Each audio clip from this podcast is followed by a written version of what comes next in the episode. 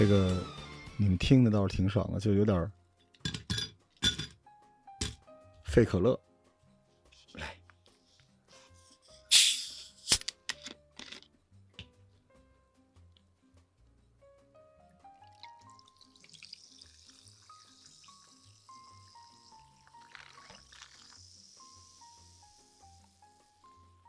好了，不能老来啊，这变成一仪式了。欢迎大家收听这期《桃花玩家自然生活攻略》，我是老罗。这不是最近看世界杯嘛？一般觉得有把握的就可以早点睡。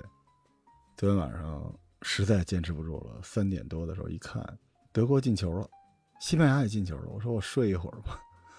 结果今天早上六点多一起床，嗯，大家想必已经知道了，这个 日本国家队拿的这是什么剧本啊？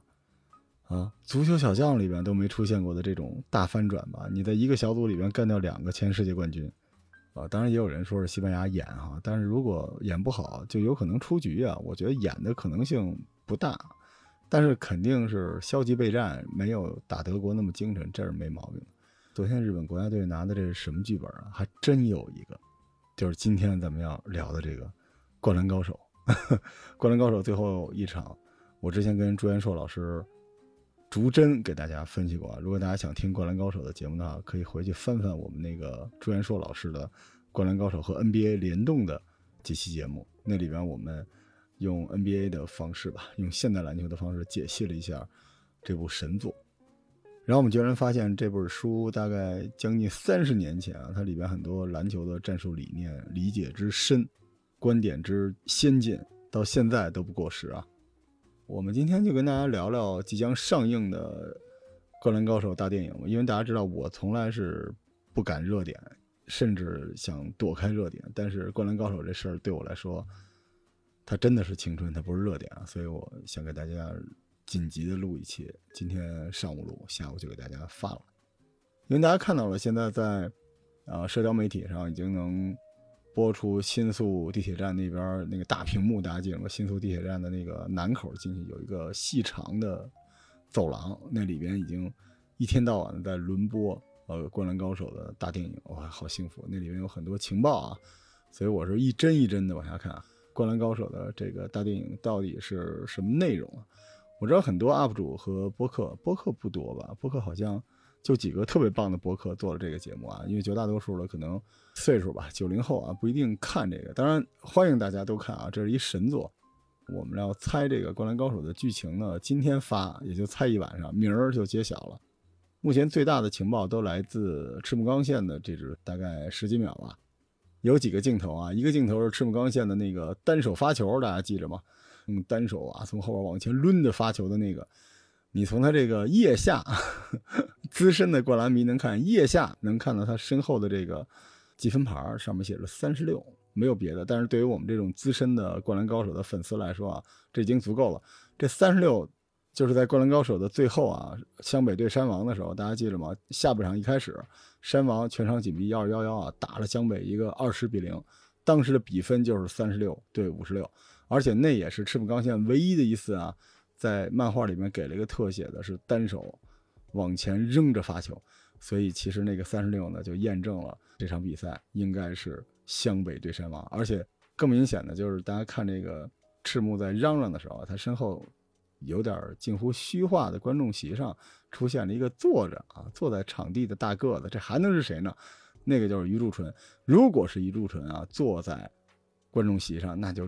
肯定是那句话，就是赤木，你那巨大的身体就是为此而生的。远远的一看，一个背影，我们脑海中连台词都出来了，这肯定就是湘北对山王。然后咱们再看那个流川枫啊，没有直接给，但应该是一个灌篮被盖掉，反手，这个应该就是湘北对山王里边被泽北盖掉那个球。然后就是三井寿啊，三井寿深了啊，投篮的时候有一个从下边啊。往上拍仰拍的一个角度，看见了天花板。那个天花板基本就是湘北对山王的时候的那个天花板。虽然现在也有朋友说，那你这场比赛肯定是湘北对山王，但是这个电影不一定是这比赛，它可能是通过这个方式来介绍其他的东西。可以啊，可以啊，也许是打三浦台，对吧？也许是队内训练赛。当然了，也有可能是秋之国体啊，或者冬季选拔赛，那那深了，那那太好了。那但我觉得不太可能，因为那个信息量实在有点太大了。除非井上学院大神要开一个宇宙，那就慢慢画，那我们也等得起，对吧？如果你要画秋之国体，我就后空翻着画多少我就看多少。我们这些死忠的灌篮高手的这些迷呢，无所谓，无所谓你画什么，只要是他们啊，他们干什么，他们蹲那儿买菜啊，打牌，拍电影，我们也愿意看。其实那天我跟一朋友聊啊，我就也是那个劲儿上来了。他跟我说我喜欢《灌篮高手》啊，我说你从什么时候开始喜欢的？后来我突然就感受到那个流川命 那种感觉了，因为在我们这一代人里边，我们跟《灌篮高手》之间的关系吧，不是一个普通的动漫爱好者和这个动漫 IP 之间的关系。你看，真正喜欢《灌篮高手》的这波哥们儿们，这波孩子们，他很可能。又爱打篮球啊，自己打啊，不是看篮球，他爱打篮球，然后还得爱球鞋文化，然后还得爱打游戏，还得爱看漫画，还得爱看动画，甚至爱看 NBA，把所有的这些东西加到一起，才是灌篮高手的四中的这些迷呢啊！所以我这期节目献给你们啊，我们这波人可能越来越少了，就现在这。打篮球的有，但是今时今日的篮球也不是曾经的篮球了。球鞋呢，现在这个文化呢，奔潮流走了，跟这个球鞋这个球字已经没有了，现在都叫潮鞋。我记得我小时候叫旅游鞋，后来叫篮球鞋，后来更多的人呢，通过跑步融入运动之后呢，篮球鞋这个概念就越来越低啊，出现过一阵子叫跑鞋，再往后呢，就什么机能鞋，后来就是潮鞋啊。但是还好，还有灌篮高手啊。最近呢，也看到有人 diss 这个电影啊，说这三选二怎么着之类，你可算学会两个专用名词了，那又怎么了呢？这个电影我跟你说，白描稿我都看，井上雄彦在黑板上画的拍下来我也看，草稿我也看，他写出来，我跟你就这么说吧，一个 PPT，我们经常来这一 PPT，上面用字儿啊，我也去电影院看。井上雄彦是一个什么样的人？那是个艺术家，他一定会对自己负责的，他自己原作、编剧、监修、导演。你们觉得这电影能差得了吗？对吧？所以不管是什么样的啊，咱们都一定要去支持。而且这个片子引进是没问题的，但同步估计很难啊。如果大家实在憋不住啊，包括我，我可能也憋不住，我得先剧透。透完了没关系，等着电影上的时候咱们去补票啊，对吧？这个咱喜欢《灌篮高手》的八零九零后，你能差这一张票吗？对吧？目前来看啊，明天上映这部电影应该就是湘北对山王，就目前所有的情报都指向这个。当然了，如果不是的话，那也很开心，因为他至少用湘北对山王打了个底子。所以今天呢，给大家录这期节目呢，换一个角度吧，咱们录一编年史。一般人都不爱录这个，给大家录一个编年史。其实这期节目也不是录给各位的啊，也录给我自己，因为我实在是太热爱这部作品了。那咱们就开始啊，这个尽量给大家一些比较冷门的一些信息。我们往回倒啊，编年史里面的时间呢、地点啊、人物啊，基本就是从那个《灌篮高手》的漫画里面往回拆出来的。呃，基本上我们有明确日子的呢，在这个漫画里面都是有明确的记载的。但有一些没有的呢，那也没办法。就比如说你想知道一些月份，你得在这个漫画里面的日历，或者手上的表，或者他手里看的杂志，通过这个才能知道。其实也怪不容易的。但是呢，就当一乐儿吧，让大家多一个角度来看看《灌篮高手》。这个作品的那个时代啊，我们尽量让大家能够感受一下那个时代和现在的不同，以及一脉相承关联下来的一些有趣的羁绊哈。那现在咱们就开始了。一九七四年说完之后倒一片啊，我听众里面有没有这年份之前的？如果有，举手啊。一九七四年五月十号，赤木刚宪出生；七四年的五月二十二号，三井寿出生啊；七月十二号，木木公彦出生，有没有同一天生日的哈？七五年的六月，海南大附属在县决赛中战胜了麒麟中学，错失了最后一投的有一个球员啊，当时一小平头，后来呢，呃，留成刘海头了，然后有一小胡子啊，这人后来当了一个球鞋店的老板，对，就是那个男人啊。七月三十一号，宫城良田出生，宫城良田啊，在《格林高手》里边非常的特别啊，其实我个人感觉他就是井上学院自己。后边我会大家讲，我当时去了日本，就是为了去看井上雄彦那个画展。但是提前一天过去的时候呢，我想看看能捞着什么是什么，包括有些周边什么的买一买。结果就看到井上雄彦先生就在他那个店里边在签售，然后我还过去让他给我签了个书，但是那时候没有合成影，井上先生当时是说非常不方便合影，就没有合影。站在我身边还是个儿不高的，差不多就是工程那么高，我就很有一种感觉，可能井上就带入了自己。当然后来我有朋友说他跟井上先生打过篮球啊，他是一个比周杰伦老师要靠谱多的一个。控卫，小个儿不大，特别能跳，而且喜欢耍帅，速度还挺快。我觉得宫城良田很可能带入了井上自己的很多的想法。一九七七年，流川枫出生啊，你们的老公流川枫。所以大家看啊，流川枫是七零后啊，然后四月一号，樱木花道出生啊，这是七七年。大家算一算啊，到今年已经四十五岁了啊，你们热爱的樱木花道他是一大叔了。一九八二年。当时呢，为了逃避这个安西教练，当时叫安西光义啊，号称白发魔吧，一个魔鬼教练的这种魔鬼性的训练啊，古泽龙二当时日本的一个大学生啊，就前往了美国留学，跑掉了。到了一九八四年，宫城良田的哥哥出海再也没有回来啊。这个大家可以去找一个短片叫《耳环》，这个耳环呢就讲了工程的那个耳环是怎么来的，挺有意思的。这里边其实也强烈的带入了井上，因为他也是一个。单亲家庭的孩子，啊，这里边很多东西跟井上从小生活的环境非常非常的像，所以我老觉得《耳环》这个短片是井上献给自己的一个作品，大家可以去看看，画风也非常的成熟。一九八七年啊，古泽龙二就是安西教练这个落跑的学生，在美国啊，因为这嗑药，然后超速驾驶，结果出车祸死了。于是安西光义离开了。大学篮球界，从白发魔变成了白发佛，变成这个慈祥的老爷爷了。这一年，赤木刚宪和木木入学北村中学，三井寿啊入学了武士中学，宫城良田当时六年级啊，就发生了我刚才跟大家说的这个耳环的这个故事，偶遇了一个小姑娘叫玲子。从此之后呢，他的左耳多了一个耳钉，而且当时漫画里面也说了，他说乔丹就在这儿有一耳钉啊。到了一九八八年，整个灌篮高手里最大的 BOSS 啊。泽北荣治啊，进入了初中。这一年呢，这个学校里没有人是他的对手啊，所以大家就打他，也没有办法。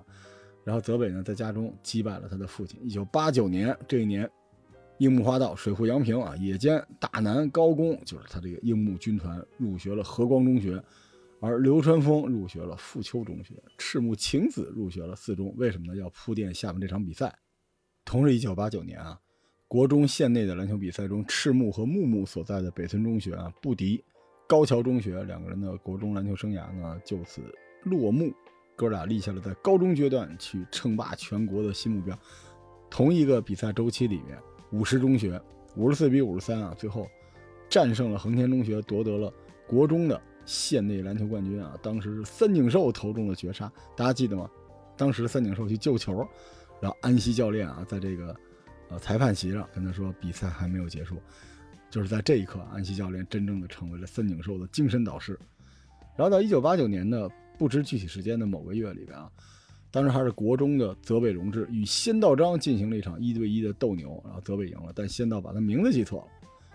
时间来到了一九九零年啊，一九九零年三月份，AJ 五啊，黑白红的这个配色火球上市，当时流川枫啊上脚，流川枫大家看这个漫画。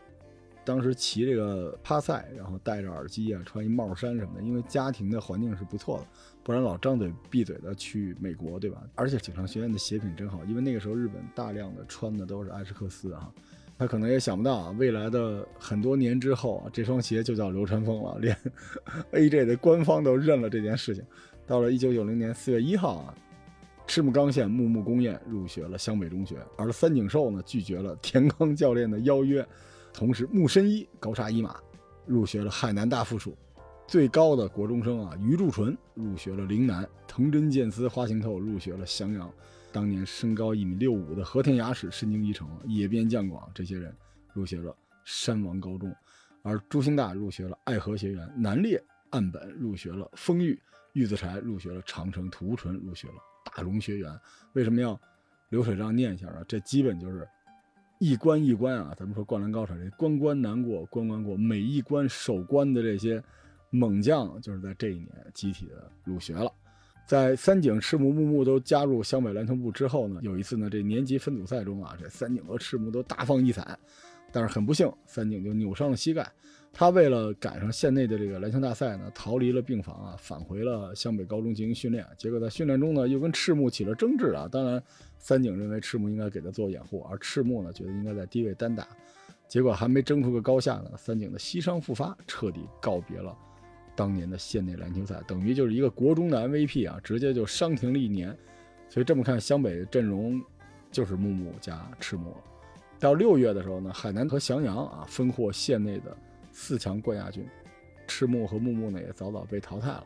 当时呢，他们在这个看台上看海南和翔阳的比赛，跟一个小胡子的鞋店老板坐在一起，又是他啊。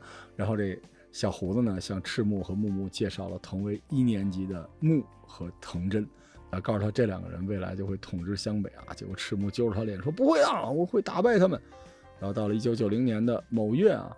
富丘中学六十六比五十战胜了四中，而富丘中学的流川枫在比赛中独得五十一分，赤木晴子的眼睛开始哎桃心儿。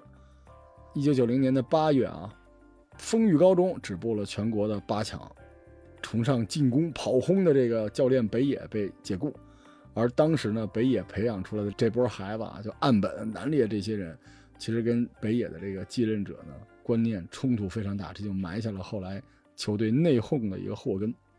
时间来到一九九一年啊，山王工业的这和田雅史呢，从这一米六五直接长到一米九几了，直接从后卫改打前锋了。这个咱们的 NBA 也见过啊，这种起来的人，他这个基本技术非常非常的好啊，尤其是在射程和脚步上。所以这也是后来为什么赤木被这和田雅史爆成那个样子。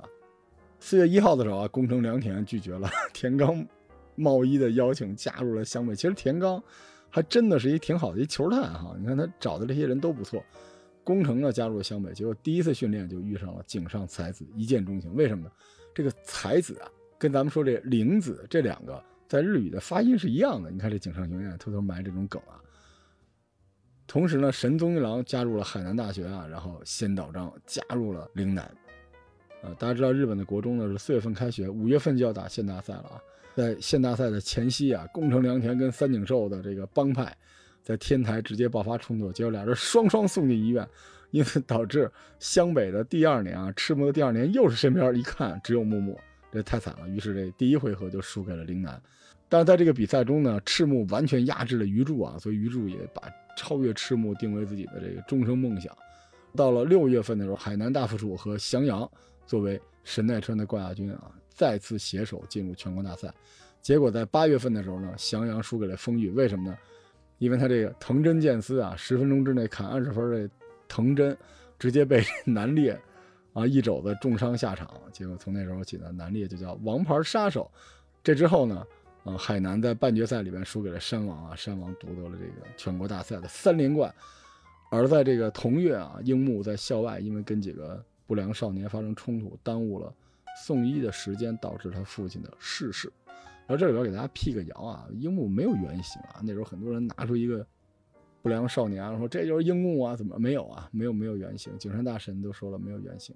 然后就到了一九九二年啊，一九九二年就是主剧情了，因为大家知道《灌篮高手》这么多本啊，连载了这么多年，实际上他写的就是一九九二年从一月到一九九二年的八月，就讲了这八个月的事情。没想到吧？所以用时间轴来看这个还真挺有意思的。我简单给大家复盘一下吧，因为这个剧情大家应该非常清楚了。一九九二年的一月啊，樱木花道向叶子告白被拒，然后国中五十次失恋达成。大家一看这日子就知道，一月就是应该是寒假，因为四月才开学呢。到了一九九二年的三月啊，山王工业前往美国拉练，然后泽北开发了那个高抛投三角猫投篮。一九九二年的四月一日，樱木花道生日当天。他和水户洋平啊，就樱木花道这个军团组织加入了湘北高中，流川加入了湘北。与此同时啊，青田信长加入了海南大附属，孙仲宽入学明鹏工业啊，然后这个大胖子对不起哥哥和田美纪男加入了山王高中。然后到一九九二年的四月三号，就是樱木生日的第三天，结识了赤木晴子，大家还记着吗？同学，你喜欢打篮球吗？哇，这这句话说完之后，这个所有人都哭了啊。然后樱木这个首次灌篮啊，脑袋撞着篮板上了。我觉得一开始啊，井上大神可能想画一搞笑的这么一个东西，他也没想到后来《灌篮高手》就变成了这样的一个作品了。啊，到了四月六号啊，晴子 拿樱木当闺蜜了，告诉他暗恋流川枫的事儿，樱木再次失恋。然后这之后呢，就是樱木打架，流川打架，樱木打完流川打。我印象比较深刻的是四月二十四号的早上，有一表啊，能看见时间。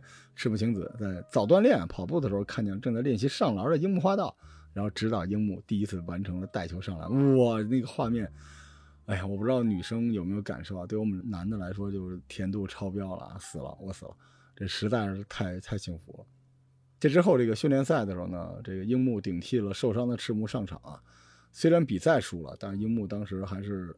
表现的非常的奋勇啊，导致晴子的这个闺蜜啊，有一个那个小中分短头发的叫藤井，在比赛结束之后还哭了。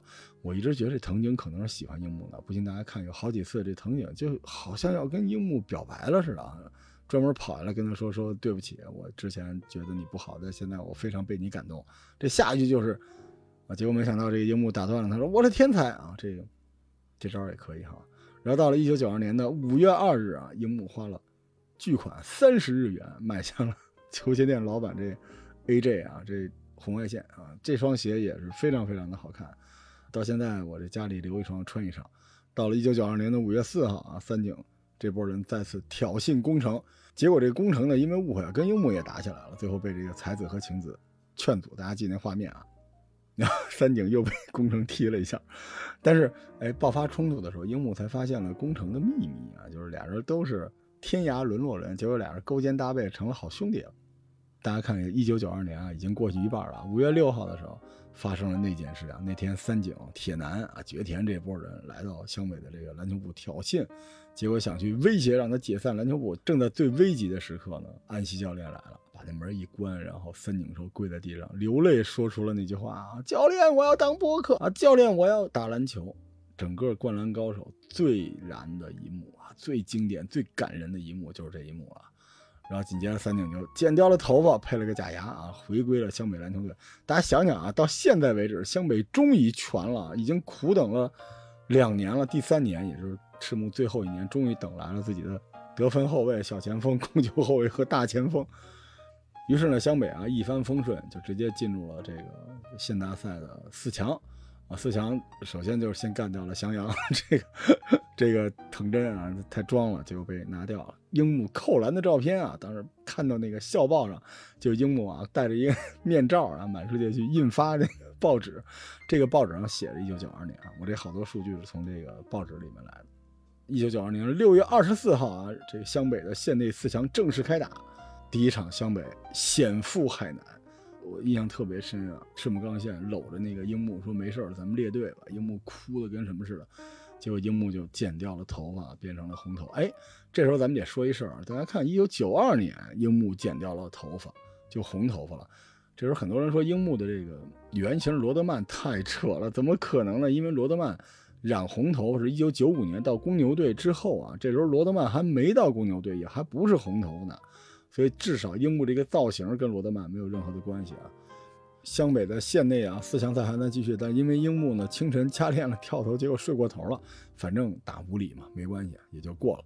但是在同一天的这个另一场比赛里边呢，因为鱼柱被罚下了，所以岭南输给了海南。于是最后啊，岭南对湘北这场比赛就是背水一战。一九九二年的六月二十七号啊，湘北终于啊四分之差险胜了岭南，夺得了神奈川的。最后的这个出线名额啊，与海南大附属啊携手进军了全国大赛，真不容易啊！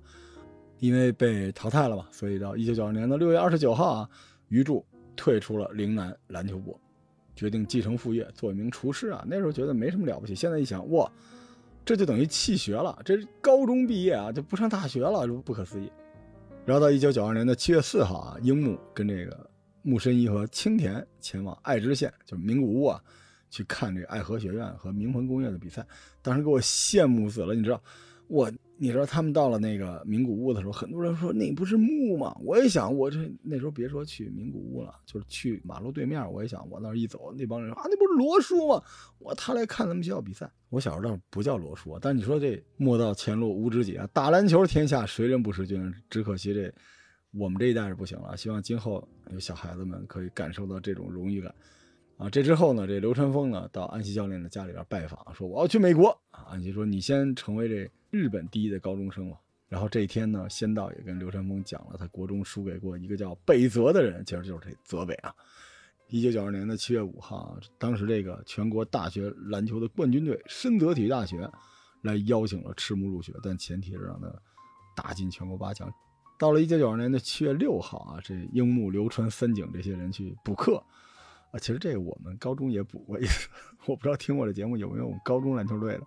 当时我们六个人也是去补课，学习不好不让参加最后的那个高中联赛。到了这个七月二十二号的时候，湘北全队去静冈县的这长城高中啊进行特训，然后安西教练单独留下了樱木进行投篮的特训，投了两万发，啊，这个时候的樱木的这双鞋已经坏了。于是这个一九九二年啊七月二十九日，大家记住这个日子啊，樱木和晴子一同前往鞋店，然后用这巨资啊一百日元购买了那个老板的 AJ 进穿，啊，我这时候好想。尖叫啊！你知道那时候看到这一幕的时候，我们都把那书给合上了。小小少年长叹一口气啊，双眼飙泪。谁不想要一个跟自己一起买球鞋的女朋友？那时候我老去商店啊，看那一对儿一对儿的在那买鞋。那姑娘跟他挑说：“哎，这好看，那个也好看。”那男的在那是吗？你觉得好看吗？姑娘啊，好看。当时我羡慕的。我一看我身边啊，我身边身高一米八四啊，然后体重两百斤的老杨。老杨说：“呃。”我当时哎，照脸给一脚是吧？就现在很多人说不知道给男朋友买什么，买篮球鞋，真的买篮球鞋，别说什么送鞋不吉利什么，没钱就直说，是吧？你送给男的篮球鞋，就是让他去运动，而且这多潮啊！哎呦，这世界上还有比送篮球鞋更好的礼物吗？对吧？一九九二年的八月一日啊，湘北队前往广岛开始参加这个全国大赛，第一场啊，丰裕高中。其实我特别喜欢这场比赛，可惜这个比赛呢。现在看起来应该是不会是这个大电影了。那这比赛不知道后边 有没有人给它做成动画？这场球赛真的很好看，而且我印象没错的话，当时我们看连载的时候看到这儿就断了，要等很长的一段时间才会有后边的这个连载过来。到一九九二年的八月三号，湘北啊就凭借樱木花道的绝杀，居然战胜了山王工业，挺进了全国十六强。这场比赛我们数了数啊，大家感兴趣可以都数数啊。这个数据，樱木是十四分、十篮板、四次封盖，而且十篮板里边将近六个前场篮板，表现的非常非常的好啊。但是脊柱受到了重伤，提前告别了全国大赛。一天之后啊，湘北在十六进八的比赛中啊，大比分输给了爱河学院啊。青春哪能没有遗憾呢，对吧？然后八月六号，海南在半决赛中战胜了爱河，晋级了决赛。那么海南等于在决赛中输了，但是谁是全国冠军呢？欢迎收听我跟朱元硕老师做的那期节目啊，已经给大家勾出来了，基本就是那支球队。这之后呢，樱木就开始做这康复训练，然后流川枫呢入选了日本的少年篮球的这个训练营，然后赤木呢果然没有获得直接入学的资格啊，从篮球部退隐，准备高考，功成 成为了新人的队长，而且特别有意思啊，要去看那个管理学。然后他们还看到了一个一大早过来练球的三井寿啊，那三井寿突然一下变得很孤单，因为考肯定考不上，对吧？而且本身呢，跟木木啊、赤木也不是特别好的朋友，所以呢，他就得在冬季选拔赛里面留下好成绩。这个我们跟朱老师那节目也介绍了日本这三大比赛啊，冬季选拔赛其实是这个加分加的非常多的，所以三井呢，好好表现还是有机会的。到了一九九二年的九月啊，为了备战这个秋之国体，高头和这个田刚教练啊开始竞争主教练的位置。大家知道这个秋之国体其实就类似高中版的日本的全运会啊，所以它是以县为单位混合编队啊，所以大家哇，想象一下这是什么啊？当然后来井上学院先生呢，在两千一二年吧，画了一个挂历，这个挂历里边可就是按照秋之国体来画的，这里边可是有神奈川混合编队啊，这不是同人啊，是井上学院先生自己画的，这里边大家能看见这个全都在啊，这如果这个大电影是。画这个的话，我的天呀，我就疯了，真的，当然不太可能啊。然后，一九九二年的九月，泽北呢飞往美国留学，啊，然后樱木花道当上了康复王。距离他回归篮球场或许没有多久了。最后，这个樱木坐在海边，看着晴子的来信，信里面说：“樱木同学是不是也很着急回来呢？”啊，康复王当然要早点康复嘛，我想早点看到你的身影啊。啊，这个樱木到底康复了没有呢？在井上学院先生另外一本我特别喜欢的一个漫画叫《Real》里边写这个轮椅篮球里边有一个杂志，那个杂志里边啊有一广告，上面说寻找明日的花道，所以在井上雄彦先生的《灌篮宇宙》里边，其实樱木花道应该是康复了，但是大家都还在等待，等他的回到晴子身边，回到湘北高中篮球部，但这一等就是三十年了。以上呢就是《灌篮高手》的。漫画、动画和啊十日后全部的内容。它的时间线呢，基本就停在了1992年的九月。到了1993年的九月啊，这是我第一次看到了《灌篮高手》这漫画。那个时候呢，国内的盗版叫《篮球飞人》，然后香港的这个正版叫《男儿当入樽》。然后我当时就因为你喜欢打篮球吗？这句话一下子就燃起了对篮球巨大的热爱啊。然后到一九九五年的十月呢，是第一次在电视上看到了《灌篮高手》这个动画片但说实话，这动画片真的挺烂的。它唯一的好处就是那里面的歌啊，每一首歌都好听，尤其是《直到世界的尽头》。那时候连英文都不会啊，就学了日语。说起这个漫画和动画，有很多人就是说，因为井上雄彦不满这个编辑部强迫他进行创作啊等等之类的，所以呢就草草了结。但是后来呢，井上大神在一个访谈啊，包括他后边自己写的这个空白的这个书里边，对于《灌篮高手》这个结局呢，是有一番解读的。其实他早就已经确定了他的结束时间点了，所以并不是真的是被编辑部逼的啊，草草的结束了。就是他当时就想让这个书结束。基本上这编年史呢就是这样的啊，跟大家聊点闲篇儿。那时候我们北航嘛打 CUBA，我们是打的 CUBA 的乙级啊，校队有一哥们儿。球打的比较一般，长得挺帅的，上不了场。然后他有一特漂亮一女朋友，北服的好像是，特别好看。然后我们训练的时候呢，这姑娘就自己从北服骑自行车来看他打球。然后我们到现在也不知道这姑娘叫什么，特日系，戴着一大圆耳环，老记得。然后笑起来眼睛弯弯的，穿一裙子。然后结果每次我们去客场打比赛的时候呢，我们这哥们都带着他这个女朋友去。然后这女朋友也就是所有给我们加油的这个。拉拉队就是他这一个人啊，但是有这一个人呢，我们这帮男的在场上就玩了命的跑啊，玩了命的打。就有一次我们忘了打哪个大学了，然后我们中锋啊内线打了个二加一，而且把对方的中锋给罚下去了。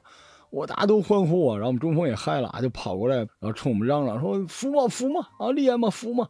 我们都一块啊牛啊！然后那个小姑娘说一句“服”，然后我们这中锋脸红了啊，非常羞耻啊，脸红的说：“哦。”谢谢啊，刚刚刚才还在那啊，然后突然哦，谢谢啊，转身回去接着打。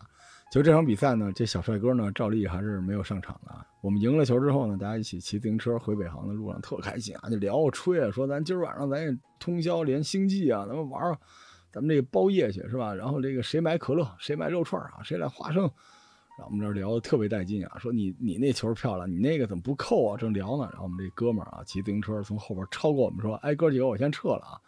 他没有表情啊，因为他没上场。这个甚至呢，这个表情有点萎靡哈。但他后座那小姑娘坐着啊，一手搂着他那腰，一手冲我们挥了挥手，说：“真棒，真棒，加油！”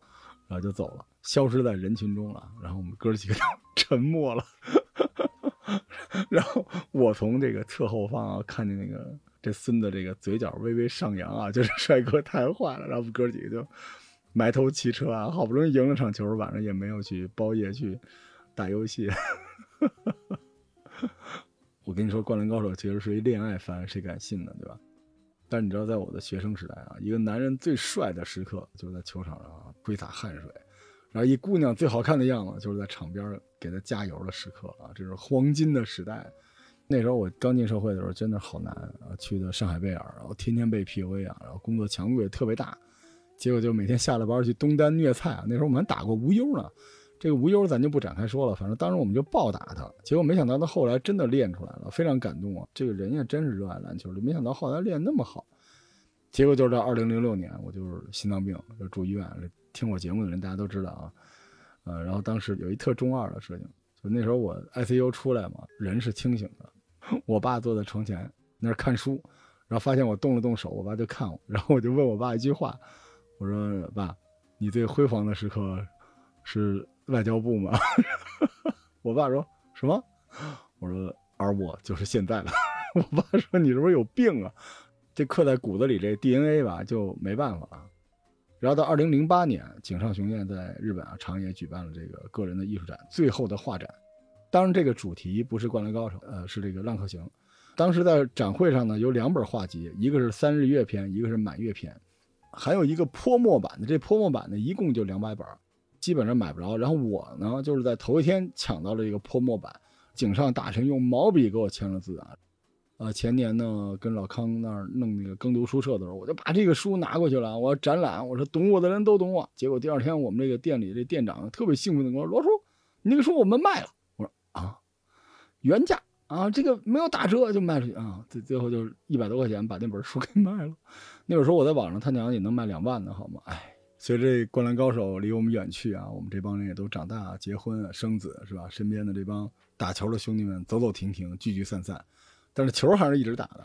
之前是东单，是吧？然后红领巾，然后从室外打到室内，然后身上鞋越来越好，装备越来越多啊，跳得越来越矮。然后身边呢，从这带姑娘变成带老婆，然后变成带女儿。到了二零一四年啊，这《灌篮高手》居然跟 AJ 真的开始联名了啊！你说这 AJ 多会玩啊！二零一八年啊，《灌篮高手》有一次再版，其实是漫画的再版，主要是这封面呢，让井上雄彦先生又重新绘制了。为了这个呢。啊，我觉得你们也应该到网上去，或者到书店找也行啊，去找这个再版。这个国内已经正版引进了。到了二零一八年底，我就受了一次特别重的伤，我这个肩膀摔了一下。因为我其实是一个投篮的选手，结果胳膊就抬不起来了。然后那时候心里就是特别特别的难受，就老觉得我要复健康复，要练，怎么练也练不了。这个胳膊就真的是受挺重的伤，然后就开始做播客。大家还记得我《头号玩家》一开始的那个漫画的攻略的时候，有几期跟灌篮有关的，我又去重新追了一遍这个动画，结果就看到了一幕啊，就是那个铁男跟三井说再见了，运动男孩，我就想到我自己，然后哭的我呀，我真是啊，泪流满面，那时候好心酸。然后就是到现在二零二二年的十二月，所以整个《灌篮高手》真是伴随了我们这一票人的青春呢。到了今年啊。樱木花道应该是四十五岁，流川枫四十五岁，宫城四十七岁，赤木、三井都四十八岁了，而他们的电影终于要上演了，我们也老了。其实我也挺想找这个原来球队的朋友一起来看球啊，结果打开朋友圈找人啊，我们原来那个万能那中锋啊，因为长得特帅，嫁入了豪门，呃跟我们就断绝往来了。然后我们那个攻防一体啊，但是天天受伤那个小前锋。啊，现在在影视圈上呼风唤雨，就是倒卖 IP 的。然后前两天还进了这元宇宙的圈子，NFT 什么的。一跟他说话就说正办离婚呢。然后还有我们那个学院路流川枫啊，得分后卫特别帅。然后现在这个因为二胎啊，一边带老大一边伺候月子，然后常年休息不好，这脸还是流川枫那个脸，但是没头发了。还有我们这个控球后卫因为疫情嘛，自己这创业然后倒闭了。欠了很多工资啊，没办法，也发不出去，然后躲在家里不接电话，只是用 email 联系。最后就是我，我呢十三岁开始打篮球啊，然后一米九零，体重基本就是维持在八十五公斤左右。呃，从小打球到现在都穿十号，樱木花道的十号，而且我破了一记录啊，我小时候是八中。五中，然后大学是北航，我是北航唯一一个染着红头发的人。我记得特清楚，那时候学校老师说：“你怎么头发怎么这色？”我说：“我白化病，我这些头有问题。”老师特别同情我。这当时老师可能也没看，看了估计打死我。我居然在北航顶着红色头发顶了两年。我是一个那个暴力的大前锋啊，进攻端还能策应，还能中投，然后防守呢卡位恶犯 都是我。我是生命不息，战斗不止的。大前锋老罗，我跟樱木打同一个位置。虽然因为疫情呢，不能跟这帮老朋友一起打球了，但我们之间有时候还会问一句啊，说怎么着，看不看电影啊？要不要聚一下啊？虽然我这胳膊举不起来了，但是我胳膊一疼，我就想起当时跟几波朋友们在篮球场上奔跑的岁月。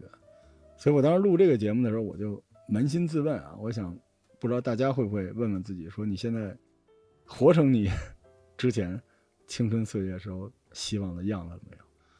然后你心里面还有没有斗志？看惯了给我们的那种东西，不是这个篮球，也不是漫画，它是一种青春里边的一种澎湃的动力啊！你会不会有那么一瞬间想起自己胸中的那个万丈雄心啊？就真的这个时刻，就录这个节目的时候，好想喊一句：“教练，我想打篮球啊！”这难怪老康那么喜欢。这人的岁数越大，他越会喜欢三井寿。感谢井上雄彦吧，感谢灌篮高手啊！曲雨中人未散，终有那么一天吧，大家早早晚晚都会说一句再见了，运动男孩。而且终于有那么一天，你们这些年轻的小伙伴们也会像我们一样，跟自己难以割舍的这个瞬间说再见。无论是你指尖跃动的电光是我此生不变的信仰，还是木叶飞舞之处火焰生生不息。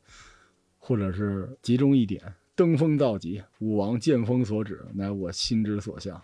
还有真爱，如果有颜色，一定是蓝色。我是要成为海贼王的男人。这是我最后的波纹，收下了，因为你的兵掌陷入心脏。然后燃烧了整个黑夜，却在黎明到来时消逝。无论你的信仰是什么，我们这一代人的信仰就是安西教练那句话：直到最后一刻也不能放弃希望。一旦死心的话，比赛就提前结束了。最后想说一句：八零后、九零后，加油吧！